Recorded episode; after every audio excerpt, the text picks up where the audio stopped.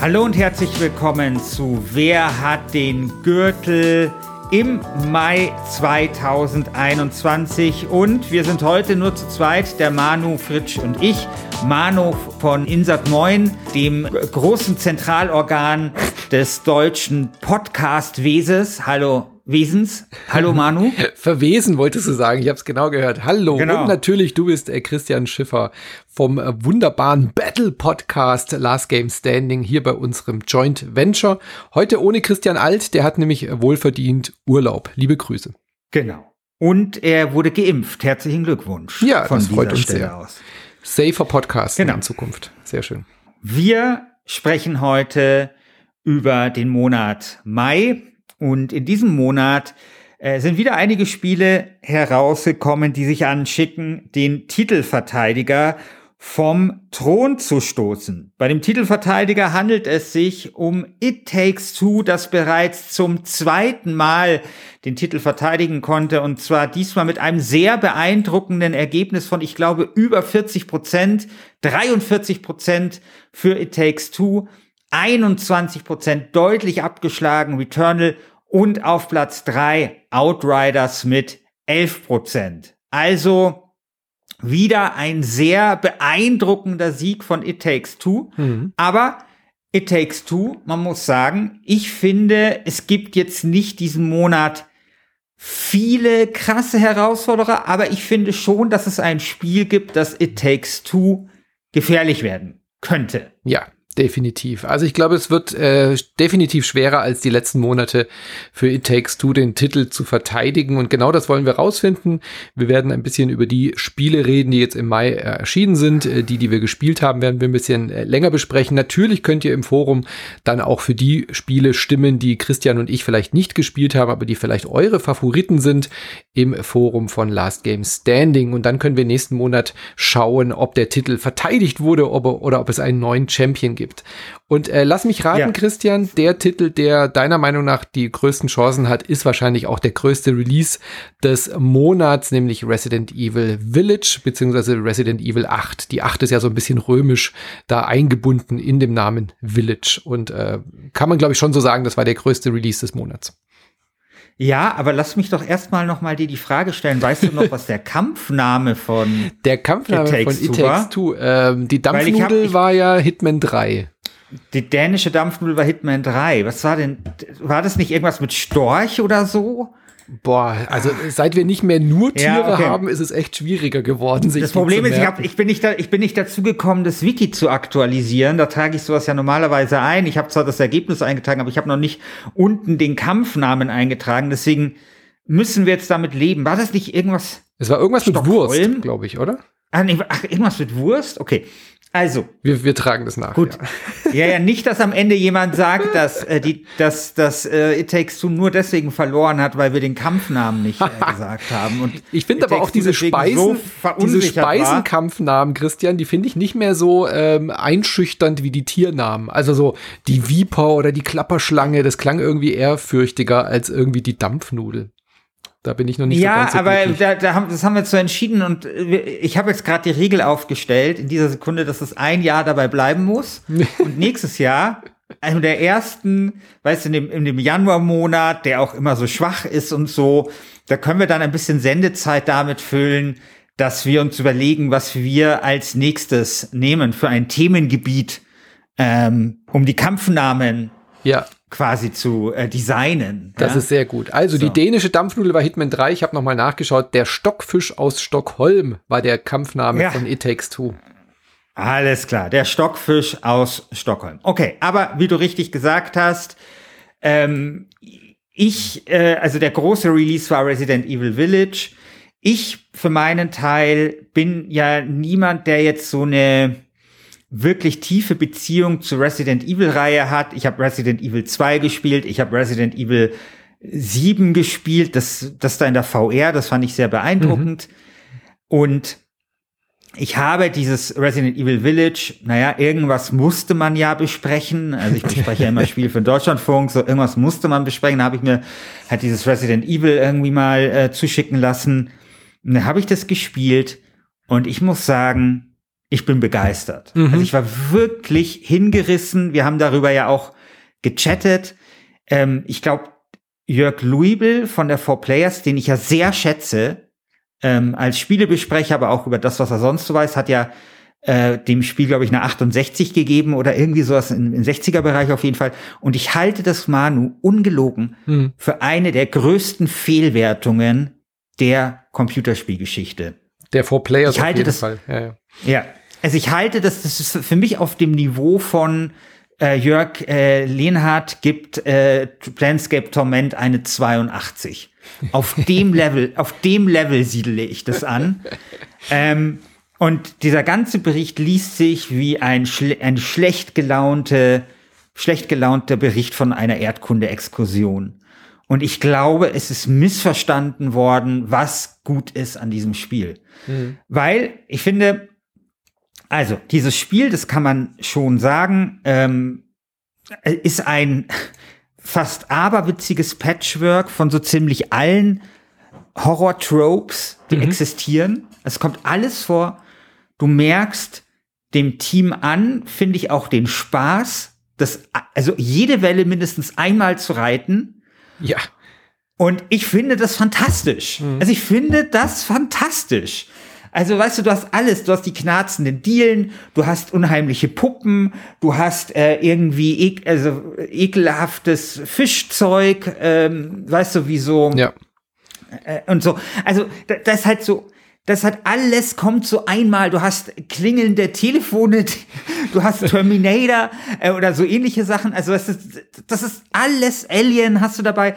Und ich finde das super. Es ist, ich finde es ganz genau. Ich, mir geht's ja auch so. Ich finde diesen Ritt durch die Tropes mit so einem ja, leichten Augenzwinkern, der ist wirklich gelungen. Genau. Der wird's nie langweilig. Ja, das Pacing in diesem Spiel ja, funktioniert hervorragend. Ist fantastisch. Du hast PT-Horror dabei, du hast äh, Mannequins, die irgendwie gruselig sind, du hast Psycho-Horror, du hast aber genauso gut Body-Horror, du hast sehr viel Baller-Action und ähm, ich kann verstehen, ich kann verstehen, weil wir beide Stelle ja. Und zwar an einer Stelle so richtig Baller-Action. Ja, ja. Also das ist ja das. Also so richtig, du hast dann plötzlich in dem Spiel so eine ganz klassische Ego-Shooter-Passage, aber mhm. genau so lange, bis dass es dich vielleicht anfangen würde zu nerven und dann hört es auf. Ja.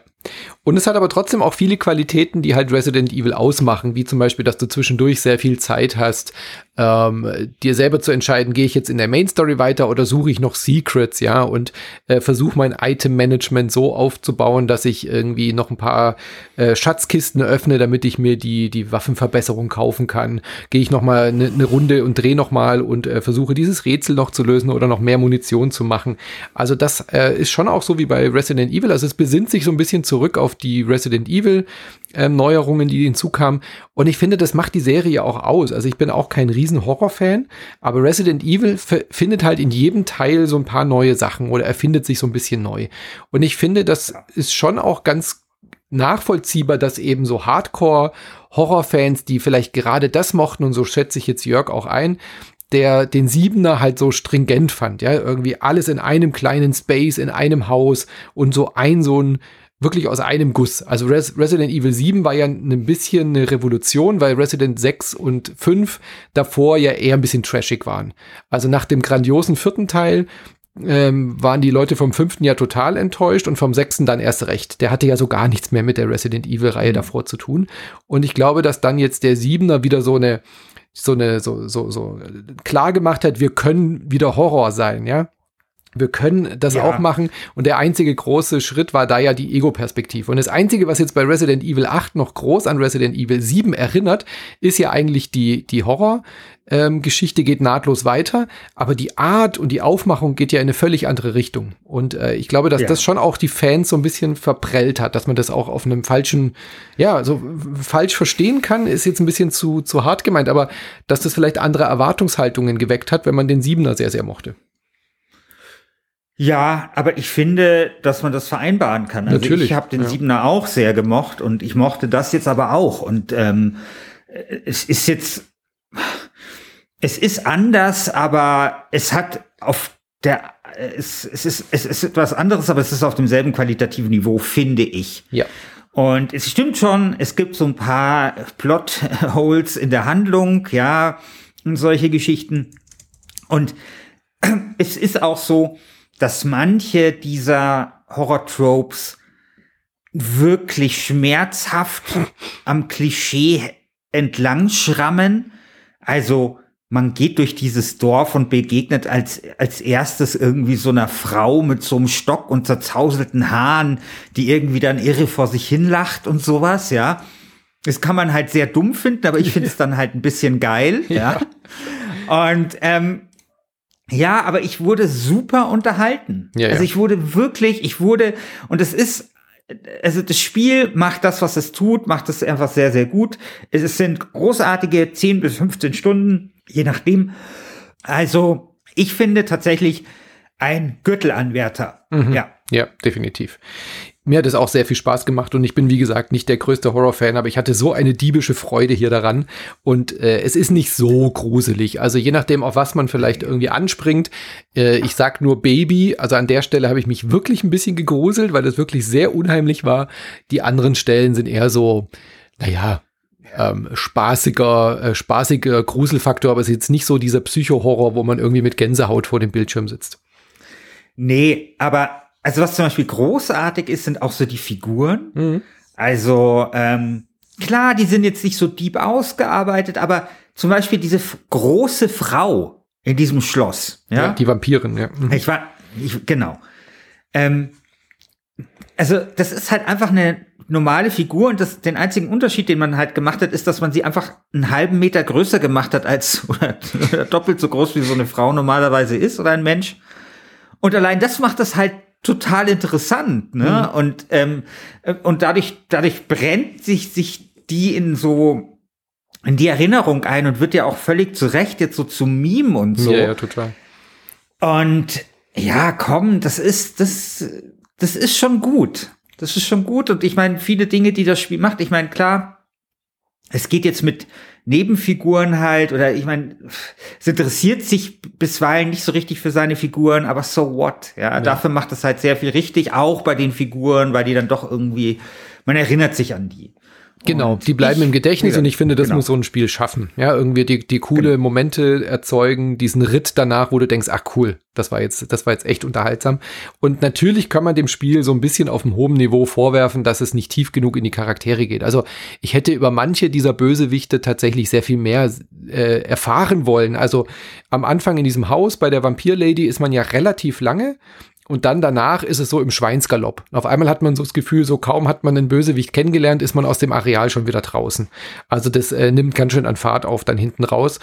Ähm, hat mich jetzt aber nicht so gravierend gestört, weil das Ding ist halt in 10 bis 12 Stunden bist du da durch, hast alles gesehen und das ist ja auch darauf ausgelegt, dass du es dann nochmal spielen kannst im New Game Plus, nochmal die Waffen mitzunehmen, ähm, die restlichen Secrets suchen und so. Also ähm, ich finde, das ist eigentlich genau richtig so. Klar hätte man mehr in die Charaktere eintauchen können, aber ist schon in Ordnung so. Das wäre eigentlich der einzige Kritikpunkt, den ich habe.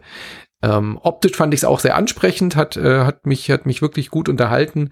Ist jetzt nicht das aller, äh, die allerneueste Technik, ist jetzt kein reines Next-Gen-Spiel, aber läuft gut und sieht, sieht echt äh, schick aus. Den Multiplayer-Part habe ich gar nicht ausprobiert. Ähm, den weiß ich nicht, ob wir den jetzt wirklich so äh, hier reinnehmen müssen. Das ist jetzt kein Anwärter. Es gibt natürlich noch dieses Reverse, der, der rein auf den Multiplayer ist. Habe ich einfach nur der Vollständigkeit halber hingeschrieben. Aber ja, weiß nicht. Äh, Resident Evil ist für mich eine Singleplayer-Experience. Da brauche ich, brauche ich keinen Multiplayer. Ja, aber äh, sehr erfreulich, äh, finde ich. Ja. Gut. Genau. Titelanwärter auf jeden Fall. Dann der. Vollständigkeit halber auch, weil wir gerade bei Multiplayer waren. Hood Outlaws and Legends ist so ein eigentlich ganz interessanter Titel, den ich gerne gespielt hätte, aber der ist völlig untergegangen. Äh, der war auf der E3, gab es dann einen interessanten Trailer, sieht so ein bisschen aus wie ja, so Robin, also Assassin's Creed im Robin Hood-Zeitalter.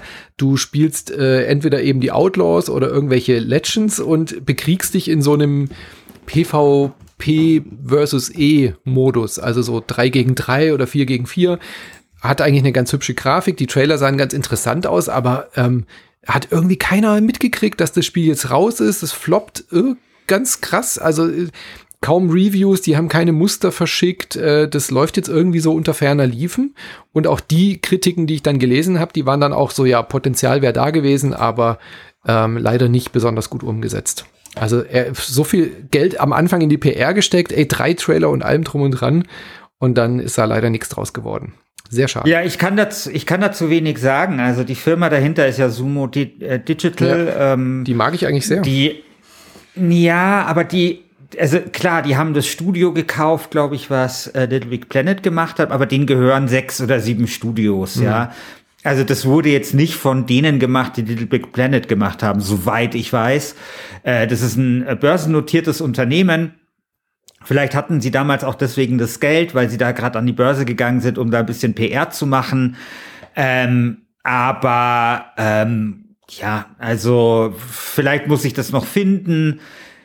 Ähm, aber es hat durch sehr durchwachsene Kritiken bekommen und schade, weil es ist irgendwie eine gute Idee, fand mhm. ich, die ja. da war. Aber es war auch eine Idee, ehrlich gesagt, bei der ich mir schon dachte, hm, ob das jetzt so funktioniert, ja, mhm. ist halt die große Frage, weil das musst du halt irgendwie schon gut ausbalancieren und so.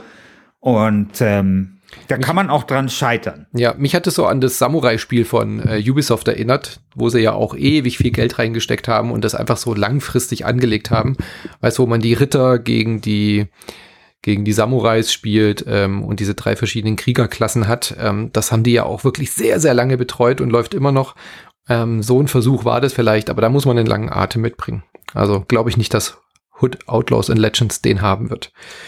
Gut, äh, ich habe Hoffnungen in ein kleines Indie-Spiel gesteckt, nämlich King of Seas. Da habe ich mich sehr drauf gefreut.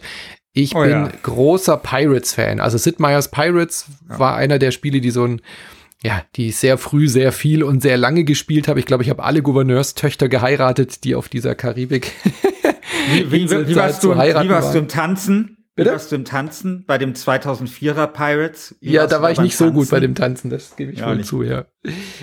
Aber ich gebe dir völlig recht. Also bei mir Pirates und Uncharted Waters, ich, Waters, mhm. ich weiß nicht, ob das jemand kennt, äh, das sind so absolute, absolute Mega-Hits, also strahlender kann die äh, kann die Kerze in der Kathedrale meines Herzens nicht leuchten, ja. als für diese Spiele. Und ich liebe auch Piraten und ich liebe dieses ganze Setting. Ich habe mich sehr darauf gefreut, aber es ist offenbar nicht so gut, oder?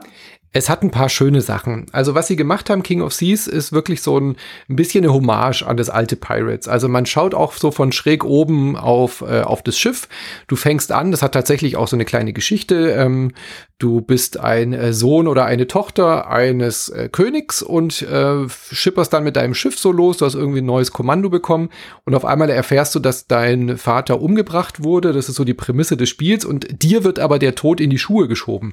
Also da kommt dann irgendwie der erste General und äh, will dich versuchen festzunehmen, beziehungsweise dein Schiff abzuschießen und schießt es dann auch ab. Und du findest dann halt sehr schnell raus, okay, dir wird dieser Tod in die Schuhe geschoben. Was bleibt dir anderes übrig, als jetzt eben unterzutauchen im wahrsten Sinne des Wortes?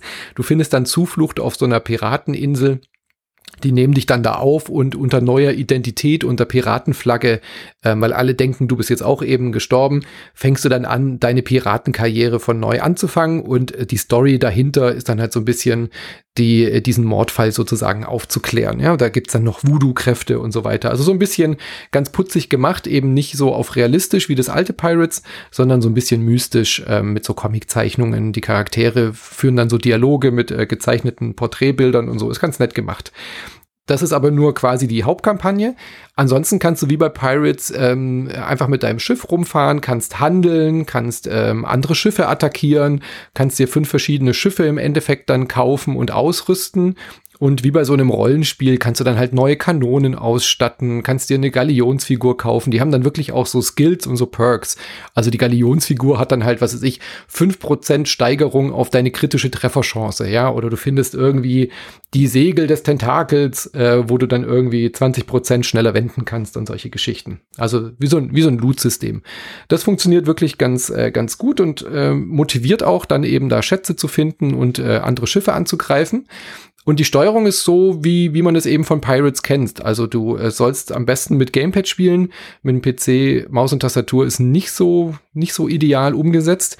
Und äh, drehst dich dann halt im Kreis äh, mit dem Schiff und versuchst dann halt immer dein Schiff so zu positionieren, dass du in diesen Seekämpfen die Kanonen dann entsprechend so times, weil du ja immer nur von der Seite rausschießen kannst. Ja, also so die Seekämpfe haben sie ganz interessant umgesetzt, vor allem dann auch mit so Spezialkräften. Also habe ja schon gesagt, es gibt dann zum Beispiel so Voodoo-Spezialattacken, dass du dann sagen kannst, alle Schiffe im Umkreis von 50 Metern werden verseucht mit einer Voodoo-Fähigkeit oder Du hast irgendwie magische Kanonenkugeln, die doppelt so schnell fliegen.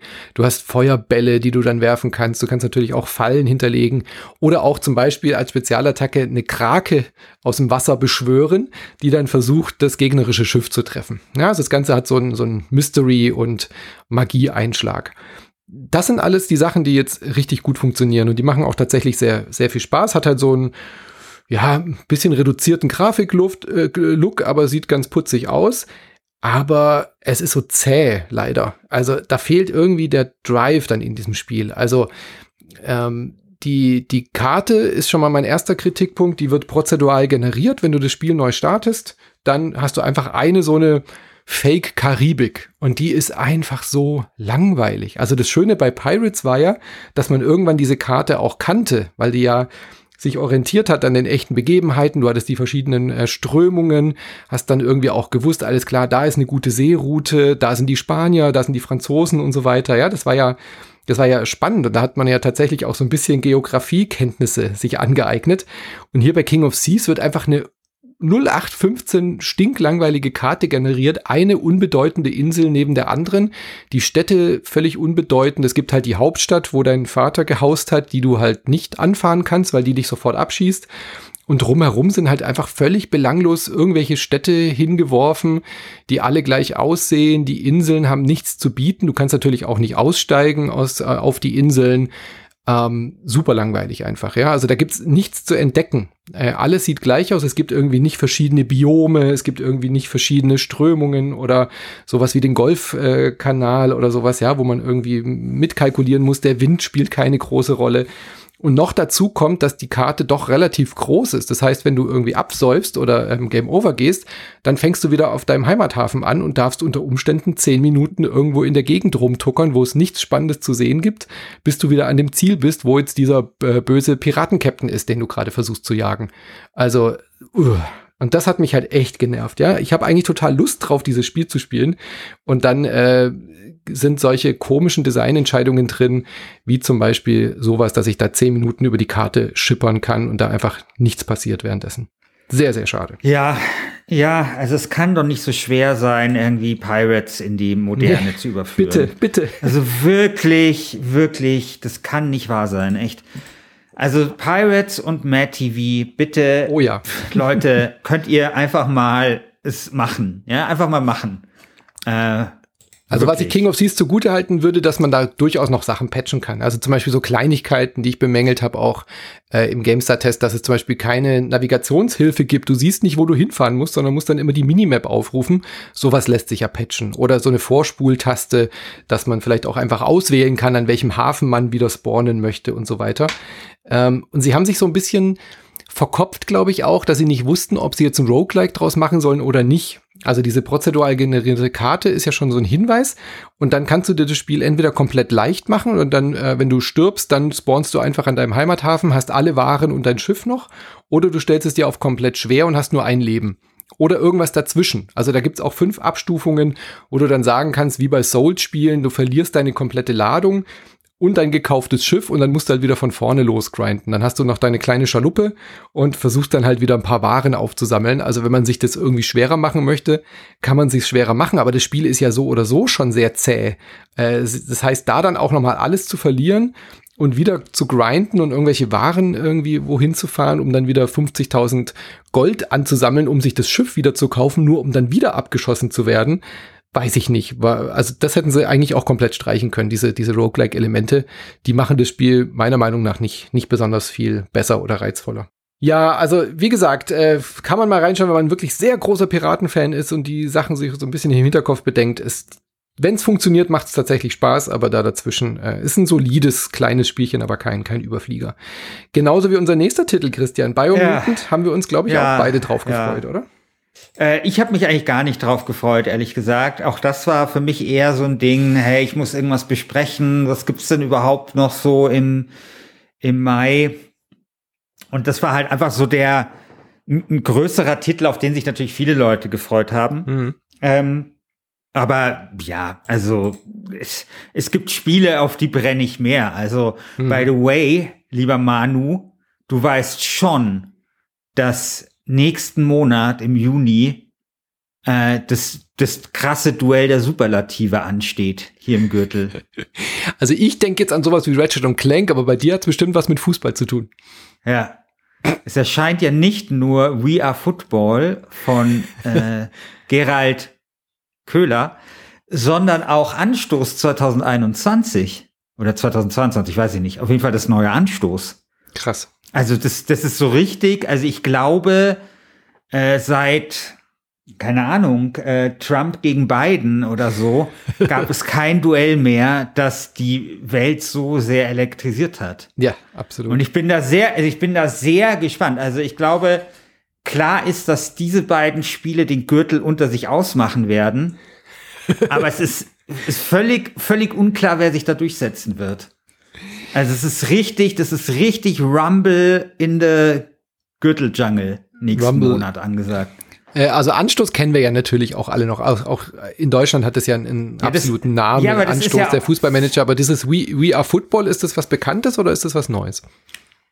Das ist was Neues, aber Gerald, Kö Gerald Köhler, der ja Anstoß gemacht hat, der hat eine eigene Firma. Der tritt der gegen sich selber halt, an jetzt quasi. Ja, natürlich, das ist das. Oh. Das ist, da ist alles, da ist alles dabei. Du hast zwei Spiele von hoher Qualität und du hast diese Geschichte. Das ist, das ist fast schon eine Rachegeschichte. Mhm. Oder eben genau, das ist dieses Antreten gegen sich selbst, wie, wie bei Prince of Persia, das Antreten gegen das eigene Spiegelbild. Weißt du? Ja, ja. Das wird, das wird, also, nee, also Juni wird heiß, Leute. Es wird ganz, ganz heiß. Also so ein bisschen wie äh, Klopp wechselt den Verein und ist dann mit den äh, mit Liverpool im Finale gegen Dortmund nee, in der Champions League. Ja, so wie damals als Otto Rehagel bei Bayern entlassen worden ist und dann mit Kaiserslautern den Aufsteiger gegen den FC Bayern zur Meisterschaft geführt hat. Okay, so ist dann das bleiben wir beim Fußball äh, Sehr schön. Dann genau. bin ich ja genau. gespannt. Ähm, dann werde ich mir We Are Football und Anstoß vielleicht auch mal äh, anschauen für dich, damit wir dann Ja, also die, die wollten mir heute vielleicht schon einen Code schicken, ist jetzt nicht eingegangen. Das ist sehr schade, weil ich hätte mich da gerne das Wochenende mhm. eingegraben. Aber ja, ja, also aber zurück zu Biomutant. Vielleicht zurück. ganz kurz der Fußballvergleich. Ja. Äh, Biomutant, würde ich sagen, ist so ein bisschen wie, keine Ahnung, vielleicht Hoffenheim. Äh, viel Geld drauf geworfen, aber hat keine Seele. Äh, das, dazu ist es dann doch zu Indie. Also, ne, sie, das Studio besteht ja aus 20 Mitarbeitern und die haben da halt ewig lang gebraucht. Und wenn man das Spiel spielt, dann versteht man auch, warum die da so ewig lang gebraucht haben. Und das finde ich ist auch das große Problem des Spiels. Sie wollten alles reinpacken, was nur geht. Ja. Also, Du wirst, also ich finde übrigens das Spiel gar nicht so schlecht. Also ich finde das besser als äh, die, die Wertungen so. Ich finde, für mich ist das so ein niedriger 70er. Mhm. Wenn man erstmal aus dieser Anfangsphase raus ist, dann ist es zwar ein dummes Spiel, aber es spielt sich schon ganz gut dahin. Und ich hatte auch Spaß und es sieht schön aus und so weiter. Das Problem ist dieser Anfang, wo jedes Mal, wenn du irgendwas machen willst, du unterbrochen wirst von dieser Erzählerstimme und dir irgendwie das nächste Feature um, den Latz knallt, Furchtbar. ja? Furchtbar. Was du da hast, ist irgendwie, du kannst Waffen selber bauen, es gibt ein gut und böse System, du kannst irgendwie Mutationen verwenden, um aufzusteigen, du hast Ausrüstungsgegenstände, du kannst äh, Reittiere benutzen, du, also, also keine Ahnung, es sind tausende so Sachen, Magie, äh, Fernkampf, Nahkampf, für jeden Nahkampf kannst du dann neue kannst du dann neue Kung-Fu-Sachen freischalten, die sich dann aber auch mega kompliziert steuern und so. Mhm. Äh, oder du halt so eine Abfolge von Dings lernen musst. Letztendlich machst du dann sowieso immer nur dasselbe, nämlich irgendwie ballern und dann halt am Ende den Nahkampf, um halt nochmal den Rest zu erledigen. Aber das ist halt so nervig. Also die wollten alles, was das, was das Medium Computerspiel an Features im Bereich ja. des Action Adventures hervorgebracht hat, wollten die irgendwie dort integrieren. Also vielleicht kennt ihr da draußen die Anfangsphase von The Division.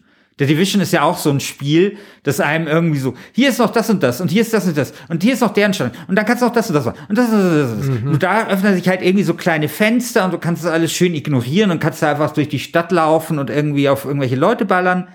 Hier unterbricht dich das Spiel aber dauernd, ja. Und das ist so nervig. Wenn man sich da irgendwann durchgetankt hat, dann finde ich, hat das schon so seine Momente, ja. Ja, aber die, aber die fünf Stunden muss man halt durchhalten, weil so lange dauert es ja, wirklich am ja. Anfang. Äh, ja, der Anfang ist wirklich nicht gut, also wirklich nicht gut. Und nee. das, das Spiel selbst, also das Team meine ich jetzt, hat so viele Ideen und ein paar sind davon ja wirklich gut. Also, was ich loben möchte, ist diese Welt, die ist wirklich schön geworden. Ja, wenn du dann endlich mal so diese Freiheit hast, in dieser Open World äh, rumzulaufen und zu reiten, die ist optisch wirklich sehr anspruchsvoll. Verschiedene ähm, schöne so so eine bunte Dystopie. Ja, also man erkennt schon, dass da irgendwie wohl die Menschheit mal irgendwie gehaust hat. Du findest so alte Fabrikanlagen und solche Geschichten. Aber die, diese Tierwesen, die das jetzt übernommen haben, ähm, und äh, die Natur hat das so zurückgewuchert. Also da kommen dann auch so Momente, ja die dann so ein bisschen eben an Zelda Breath of the Wild oder so erinnern. Aber was eben Zelda sehr gut gemacht hat, dass die dich halt von Anfang an einfach in dieser Freiheit entlassen. Ja, du hast ein ganz, ganz kurzes Tutorial bei Breath of the Wild und dann stehst du auf dieser Klippe und siehst, du kannst irgendwie alles machen. Du kannst ja direkt zum Endboss sogar laufen. Und das haben die hier völlig verpasst. Also dieser unfassbar nervige Erzähler, der selbst noch yeah. nervig ist, wenn du alles runterdrehst, der ist wirklich eine Vollkatastrophe, finde ich. Ich mag ansonsten eigentlich sehr gerne so unsichere Erzähler oder auch vierte Wand durchbrechen und so weiter. Aber hier hat es für mich überhaupt nicht funktioniert. Der ist so geschwätzig und so schwafelig und Kuro hat bei uns im Podcast gesagt, er hat nur so Glückskeksmomente, ja? Der erzählt dir dann ja. irgendwie alles immer so verschwurbelt, so, wenn die Sonne untergeht, dann wird es dunkel ja. in der Nacht, hüte dich vor der Klar, Dunkelheit und so ein Schwachsinn. Das ist, da, da ist ja gemeint irgendwie, das soll ja diese Kung-Fu-Referenz sein ja, und ich meine, dieses Kung-Fu ist halt auch dann noch so, hey, wir machen jetzt nicht nur mutierte Tiere mit Fernwaffen, sondern Kung Fu muss noch rein. Okay. Ja, ja, ja. Und das soll halt so eine Kung Fu-Referenz sein. Nur der Punkt ist halt, dass diese Kung Fu-Leute, Meister, ja in der Regel sehr wenig reden mhm. und dafür sehr wichtige Dinge zu sagen haben. Mhm. Ja. Und hier ist es halt umgekehrt, ja. Also der, der redet halt mit dieser Stimme eines Kung-Fu-Meisters, aber hat halt irgendwie die Geschwätzigkeit von, weiß nicht, ja. Also von so einem SWR3-Moderator so am Nachmittag. Ja, genau, genau. Und so, und so funktioniert das, so funktioniert das natürlich nicht. Ja. Auch die Geschichte, also auch übrigens mit diesem, ähm, ähm, also was ich auch nicht verstanden habe, dass das ist ja dann noch nicht mal die Welt, auf der das spielt, sondern irgendwie ein anderer Planet, der aber dann halt äh, genauso ist wie unsere ja. Welt. Ja. Also ich habe also ich habe halt das Gefühl, alles, was man hätte einfach machen können, wurde mhm. kompliziert gemacht. Ja, sogar ja. so sogar sowas. Und wie gesagt, ich sehe es ein bisschen besser als du und als die Mehrheit. Ähm, ich glaube, möglicherweise hat aber die Mehrheit auch recht. Ich sehe es in so einem niedrigen 70er, weil es eben hinten raus durchaus unterhaltsam wird. Aber Leute, merkt euch, lasst einfach, es muss, also Feature Creep killt euch, lasst das weg. Es ist, ist nicht jede Idee, die man hat, ist es wert, umgesetzt zu werden. Ja, und ich finde, man merkt den Ideen auch wirklich an. Also ich bin bei dir so ja. im mittendrin hatte ich dann schon mal ein bisschen Spaß, aber gerade hinten raus hat es mich dann wieder echt verloren, weil dann wirklich halt, so dieses halt, Copy Paste. Ist halt ein Podcast-Spiel, ja. ja, halt genau. Podcast-Spiel so. Aber es geht halt. Gott, ich habe ja. versucht Podcasts zu hören bei dem Spiel und dann redet der die ganze Zeit. Da musste ich immer anhalten, weil ich dann beides nicht mehr verstanden habe. Nein, was mich wirklich auch gestört hat, dass die einzelnen guten Ideen nicht ausgearbeitet sind, dass sie wirklich sehr gut sind. Also das Kampfsystem hat für mich einfach nicht gut funktioniert. Das hat keine Wucht. Die Waffen, die Idee, alles komplett selber zusammenzubauen und irgendwie einen Zahnbürstenkopf an eine, was weiß ich, Uzi dran zu binden, das ist ja lustig. Aber es ist halt bei so einem kleinen Team schwer, dann wirklich da auch ein knackiges, gutes Kampfsystem hinzukriegen. Und ich finde, alles funktioniert nicht so richtig. Fernkampf fühlt sich nicht so besonders gut an. Kung Fu macht nicht so richtig Spaß. Äh, und äh, irgendwie stirbt man manchmal und weiß nicht so richtig, was jetzt los war. Und diese Tastenkombos. Also und dann auch noch das Level-System. Also das sind so viele Kleinteile, wo ich einfach vermisse, dass jemand im Studio oder der Publisher gesagt hat, hey Leute, bei dem letzten Prototyp, der Fernkampf hat irgendwie super funktioniert, der Nahkampf nicht, konzentriert euch doch da drauf, ja, schmeißt das eine weg, lasst es. Ihr braucht nicht vier Endbosse, die sich im Endeffekt dann doch gleich spielen, sondern konzentriert euch doch irgendwie auf zwei, drei oder macht da noch mal was, ja. Ähm, es sind ja wirklich tolle Ideen dabei, aber dann mit einem mit einem Team von 15 bis 20 Leuten so ein riesiges Spiel machen zu wollen, da ja. hätte halt irgendjemand mal sagen müssen, nee, streicht die und die und die Sachen und konzentriert euch auf was. Also findet einen Fokus, findet eine Richtung. Und ähm, das sind ja die Just Cause-Macher. Und man merkt halt so richtig, dass irgendwie jeder und jeder aus dem Team durfte sagen, das ist doch eine gute Idee und das machen wir Ach, dann auch. Die, und wahrscheinlich durften alle Just alles machen. Cause-Macher. Ja. Ex, Ach so. Ex-Just Cause-Macher, die unzufrieden Ach waren und so. dann gegangen sind. Ja, okay. Hm. Ah, okay.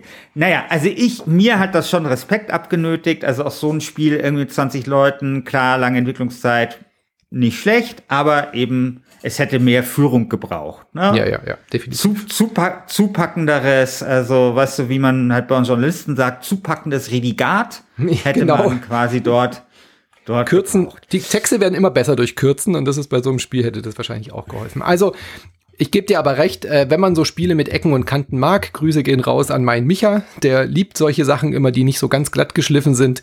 Der wird das Spiel auch zum Beispiel total super finden, weil, er, weil ja, man kann sich dann halt auch so ein bisschen da drin verlieren in dieser Welt. Es gibt schon was her. Also es ist jetzt kein kompletter kompletter Fehlkauf ist es nicht, wenn man das jetzt sich äh, besorgt hat. Da kann man schon Spaß mit haben, aber empfehlen ja, oder so würde ich tatsächlich nur einer sehr eingeschränkten Gruppe. Gut. Gut, Manu, wir haben jetzt noch zehn Minuten. Ja, wir haben auch äh, nicht mehr groß was gespielt. Wir können noch äh, erwähnen, ich hätte ja gedacht, dass du dir Realpolitics 2 anschaust. Das klingt so ein bisschen wie dieses, äh, wie Suarez oder wie hieß das? Ähm, du hast doch dieses. Souverän. Souverän. Souverän. Souverän ja, so gespielt. Ein genau. Super Spiel, Souverän. Ja. Ist Realpolitics nee, 2 nicht so was ähnliches? Äh, nee, also Souverän ist ja narrativ. Ja, und ähm, Repolitics habe ich nicht gespielt, weil ich den Vorgänger gespielt habe und ihn nicht so verstanden habe. Also das, äh, also ich, ich, ich habe den nicht lang gespielt. Vielleicht hat mich das Spiel, das hat man ja manchmal so auf dem falschen Fuß erwischt, weil du willst einfach nur so einen Politiksimulator spielen und dann mhm. äh, türmen sich da die ganzen Tabellen und sowas vor dir auf und du checkst das irgendwie nicht und dann lä lässt es halt. Aber so ging es mir halt mit Real Politics 1 und äh, deswegen habe ich Real Politics 2 nicht gespielt, wobei, was man so hört, ist das ähm, so für Politik-Nerds durchaus interessant, ne? weil hm. die das halt, also sowas irgendwie auch beim ersten, die haben das halt alles krass recherchiert, also welche Parteien es in welchem Land gibt und was weiß ich. Aber wenn man sich ein bisschen für politische Prozesse interessiert und so für das Wesen von Politik und das Wesen von Macht und von Kompromiss und wie das alles zusammenhängt, dann muss man Suzerain spielen und hm. Real Politics. Also wahrscheinlich, ähm, also kann schon sein, dass das für für Cracks mega cool ist, sich da reinzufuchsen. Ähm, und wahrscheinlich ist es so auch, aber ich hab's jetzt nicht gespielt und ich glaube, ich werde es jetzt auch nicht spielen. Okay. Da warte ich lieber auf Victoria 3. Ja, stimmt. Das dauert aber noch ein bisschen, ja. ja. Äh, was ich auf jeden Fall noch erwähnen möchte, weil ich den Vorgänger sehr gut fand, äh, Subnautica Below Zero ist quasi der, der Nachfolger zu Subnautica, so ein Unterwasser- äh, Abenteuer, wo man aus der Ego-Perspektive eben so eine, ja, ihr, ihr kennt es vielleicht, also baut ein bisschen Ressourcen ab und kann dann eben auch so eine Story erleben, die auch durchaus Horrorelemente hat. Also Below Zero kriegt super Wertungen. Ich habe selbst noch nicht geschafft zu spielen. Ich habe erst gedacht, das ist ein, ähm, ein Add-on, also so ein ähm, Add-on zum ersten Teil, bei dem man dann eben auch in den Eislandschaften unterwegs ist. Äh, Below Zero, deswegen der Name. Aber es ist eigentlich ein vollständiger zweiter Teil. Also da könnte ich mir schon vorstellen, dass der vielleicht so einen guten zweiten oder dritten Platz diesen Monat holen könnte, weil das ein absolutes Indie-Liebling und Fanliebling-Ding ist. Ja. ja, kann ich mir auch vorstellen. Hab's nie gespielt, aber ähm, ich weiß, dass das hoch angesehen ist bei vielen Leuten. Sehr schön. Ja, dann würde ich sagen, äh, schließen wir den Podcast für heute. Ihr findet natürlich alle Titel auch zum Abstimmen, auch noch so, ähm, zum Beispiel Lacuna ist auch ein hochgehandeltes Sci-Fi ähm, äh, Point-and-Click-Adventure, was aber so ein bisschen mit der Norm bricht und kein Point-and-Click ist, aber eben so den Look hat von so klassischen äh, Adventures. Das wollte ich mir auch noch anschauen, sieht ganz spannend aus. Und Iron Harvest, Operation ja. Eagle lassen wir mal gelten. Das ist nämlich ein Standalone-DLC. Ja, das ist quasi eine Von King, äh, King Art. Ja, das ja, also ich, ich finde ja, dass King Art mit Mimimi Productions das beste Studio Ja. in Deutschland ist. Ja. Ähm, und das sind die, die Mad TV mal machen müssten. Da bin ich Weil voll die dafür. haben auch, ja, weil die haben auch, weil das sind Leute, die, also die haben ja auch dieses, dieses Battle Isle. Äh, Genau, ich wollte gerade sagen, wer Battle Isle gut hinkriegt, der kriegt auch Mad TV und Genau. Pirates hin. Die haben, die haben bei Battle Isle verstanden, was gut war an Battle Isle. Und das sind genau die Leute, die ein Mad TV oder ein Pirates machen sollten Ja. in Deutschland. Also vielleicht, äh, vielleicht pitchen sie das ja mal im Publisher und Wäre ich schwer dafür. Ja. ja. Ja, also ich wäre ich wär so, übrigens so gerne Berater für so ein ähm, Mad TV Neues. Ich habe so viele Ideen in der Schublade. Ich würde genau denselben Feature Creep, den wir vorher bei Biomutant Genau. kritisiert haben, würde ich in so ein würde ich in so ein Mad TV reinpumpen. Ich hätte ja gern so ein Mad TV mit äh, so als MMO, wo dann quasi in Echtzeit läuft und man muss dann so gemeinsam diesen Sender Ja. managen, weißt du, mit verschiedenen, Ich- mit Zuschauern, Einschaltquoten und so. Ja, ist auch, ist auch eine schöne Idee. Also ich glaube übrigens, das Geheimnis eines jeden Mad TV äh, wäre es als historische Simulation anzu, anzulegen. Oh ja. Also quasi wirklich zu sagen, also weißt du, weil du kannst dann die ganze Privatfernsehästhetik der 90er dort reinpacken und was weiß ich so, ne? Und, äh, und Ja, oder noch früher anfangen, wirklich mit. Schwarz-Weiß-Fernsehern oder ja, so. ja, ne? natürlich. Das würde ich, ja, aber das würde ich, Ja. genauso würde ich machen. Klar, Schwarz-Weiß-Fernseher und dann halt, äh, also die ganzen technischen Innovationen, die dann dabei sind und so. Und das wäre, also warum nicht? Also weißt du, du, es gibt zu allem möglichen Scheiß historische Innovationen, aber die Geschichte des Fernsehens, ja, Mhm. das wäre so spannend. Also von den 30ern oder 50ern bis, bis halt ins Netflix-Zeitalter. Ja, Ähm, bin ich dafür. Wer, ja, und ich glaube, das wäre der Kniff, den man machen müsste, weil heute ist natürlich diese Fernsehlandschaft mega zersplittert und kompliziert und sowas. Früher war sie übersichtlicher. Und das ist ja kein Problem. Dann machst du es eben als historische Simulation und du gewinnst so viel. Du kannst dann, hast es wahrscheinlich leichter, um Rechte zu bekommen. Du kannst geile ästhetische Dinge machen. Du kannst was erzählen über die Geschichte des Fernsehens. Ähm, du kannst das Spiel verändern, weil eben neue Technologien und, und, und, und, weißt du, du machst nicht immer dasselbe. Also du hast sozusagen eine natürliche Progression dort drin. Das ist das Einzige, was man beachten müsste bei der Prämisse eines neuen Matt TV. Warum fragt uns keiner, Christian? Wenn wir mal in Rente gehen äh, und nicht Ich- mehr ich Journalisten sind, dann machen wir das einfach, okay? Ja. Also ich würde da echt, jetzt weißt du, erinnerst du dich an die ganzen lustigen Texte bei Matt TV zu den Filmen und so? Ja, klar. Ja. Ich hätte so Bock, die zu schreiben. Hätte so Bock. Weißt du? Weil das hat, davon hat man, davon hat das Spiel ja auch profitiert. Na? Und ähm, ja, das wäre, das wäre super. Na gut, also dann machen wir das, wenn wir in Rente sind. Äh, dann starten wir einfach einen Kickstarter, dann könnt ihr Mad TV das äh, Revival äh, fanden. Wir machen Schluss für heute. Äh, Forum.lastgamestanding.de. Wenn ihr mit abstimmen wollt, es liegt in eurer Hand, äh, welches Spiel, welcher ja, welcher Kandidat das Rennen macht oder ob It Takes Two sich nochmal den Gürtel holt und verteidigt im Mai 2021. Forum.lastgamestanding.de. Surft da vorbei, dann könnt ihr abstimmen. Weitere Podcasts äh, von Insert Moin findet ihr natürlich auf insertmoin.de. Wir sind äh, Crowdfunding basiert. Das heißt, zu den meisten Spielen wie Resident Evil und so findet ihr dort auch einzelne Folgen. Wenn ihr uns auf Patreon oder auf Steady unterstützt für 5 Euro im Monat, dann bekommt ihr Montag, Mittwoch, Freitag und Sonntag jeweils eine neue Folge und neue Folgen von äh, Christian und Christian. Die gibt's auch regelmäßig auf Last Game Standing und auch dort gibt's Patreon und Steady, wo ihr dann einige Bonusfolgen bekommt. Wir hören uns nächsten Monat wieder. Macht's gut. Bis nächsten Monat. Viel Spaß beim Abstimmen. Vielen Dank fürs Zuhören und bis dann.